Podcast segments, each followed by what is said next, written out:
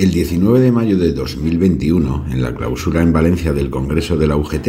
Pedro Sánchez reivindicó en tono solemne y con gesto amenazante casi la figura de Francisco Largo Caballero, aquel dirigente sindical y socialista que agitó tanto la frágil democracia española de los años 30 del siglo XX en nombre de la revolución. Actuó como queremos actuar, dijo el líder socialista, con una reivindicación sin matices de un peligroso agitador que despreciaba la propia democracia si entorpecía su objetivo de imponer una dictadura del proletariado. Ese era el fin confesado por el llamado Lenin español, emblema hoy blanqueado del largo listado de dirigentes y organizaciones de la época que conspiraron contra la República, instigaron golpes de Estado, aceptaron la violencia y la represión como medios legítimos para alcanzar su fin e indujeron la trágica respuesta que culminó en una espantosa guerra civil. A aquella izquierda insurgente, amalgama de revolucionarios, anarquistas, comunistas y separatistas, se le opuso sin demasiada fortuna una izquierda más ilustrada y patriótica, pero cuando ya era tarde.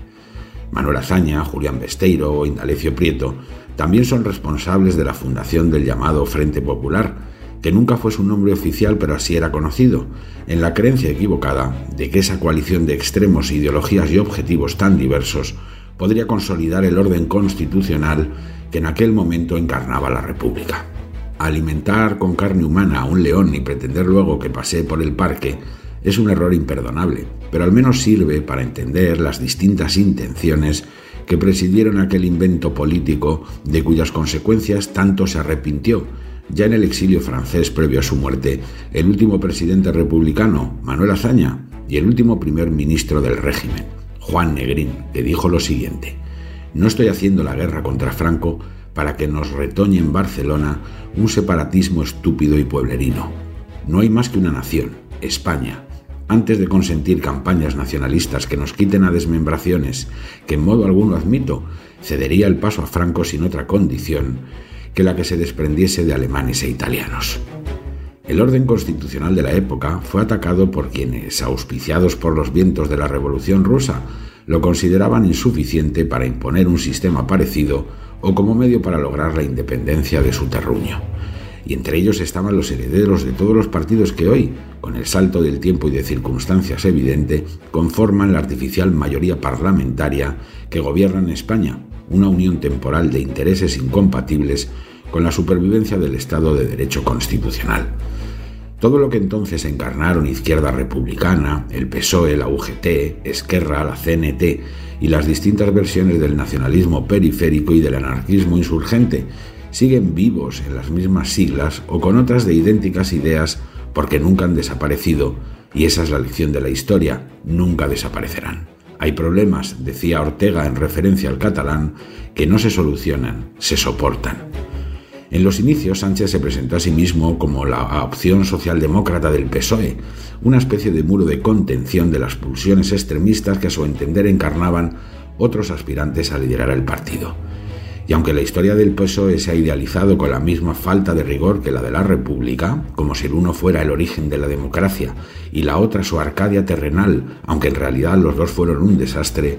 es cierto que hubo un momento en que la pugna entre, eh, entre el socialdemócrata Prieto y el leninista Caballero se decantó brevemente hacia el primero y España tuvo una efímera oportunidad de esquivar la tempestad revolucionaria ensayada con la imposición de la propia República, perfeccionada con un golpe de Estado en Asturias en 1934 y rematada con una confrontación militar de la que nadie, en ningún bando, puede sentirse inocente. Tal vez más por necesidad que por convicción, pues en el caso de Sánchez segundo no existe ni por escrúpulos ni por lecturas,